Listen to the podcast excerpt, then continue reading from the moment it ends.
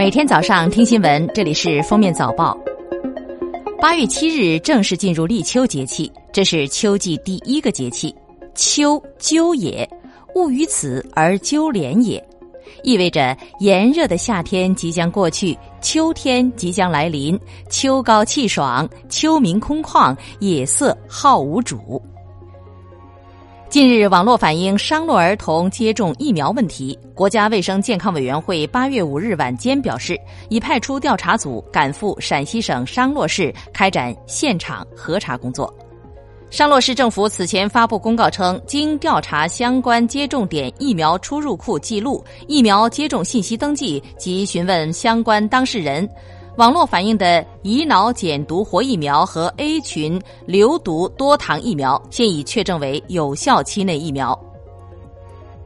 针对环境空气自动监测数据造假问题，八月六日，生态环境部联合山西省政府对临汾市政府主要负责同志进行了约谈。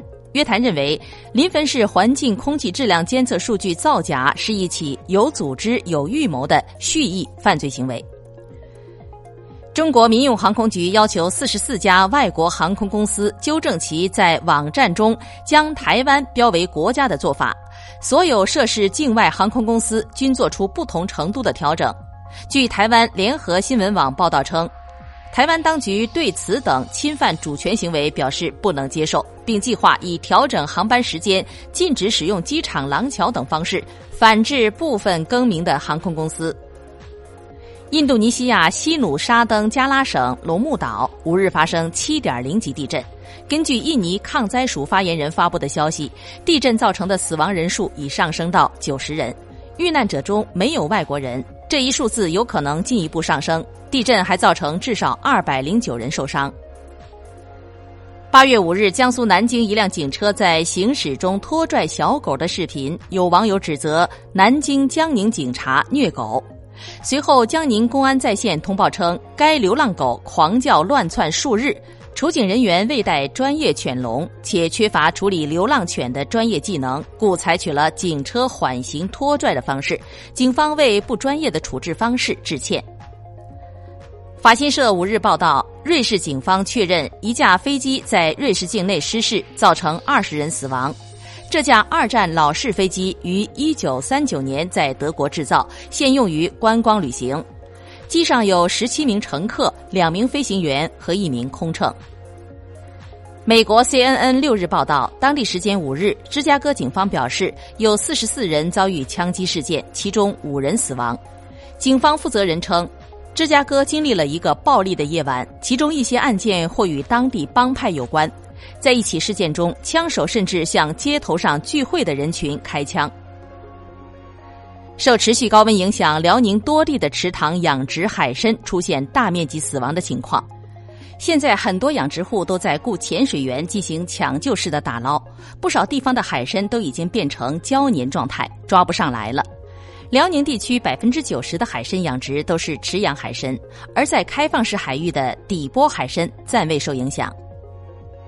在距离西安市大唐芙蓉园不足一百米的长庆坊二期，西安市规划局一百九十一套团购房价格还不到周边商品房售价的一半，低于曲江二零一六年保障房价格。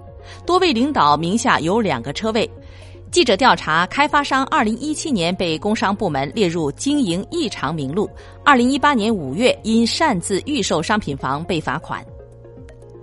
八月二日，福布斯中国公布了二零一八年中国三十位三十岁以下精英榜单，六百位青年才俊入选，成为今年的新星。二十四岁的杨建南入榜能源环保榜单，成为该榜单中最年轻的上榜者。蔡女士和邱先生准备去度蜜月，今年四月就在去哪儿网下单了迪拜沙加阿布扎比六日游双人游，出发时间为七月十二日。七月五日还收到客服的出团通知单，谁知出发当晚，他们到了机场才被告知旅行者名单上没有他们的名字，他们被漏单了。漏单的北京市中国旅行社有限公司是中国第一批具有出境游资质和国内游的旅行社之一。智利发明家展示了一种新型塑料袋，完全溶于水且非石油衍生物。该塑料袋放入水中搅动，几秒钟后就不见了。科学家表示，这种塑料袋可以在世界上任何地方开展生产，用以解决传统塑料袋带来的环境问题。感谢收听今天的封面早报，明天再见。本节目由喜马拉雅和封面新闻联合播出。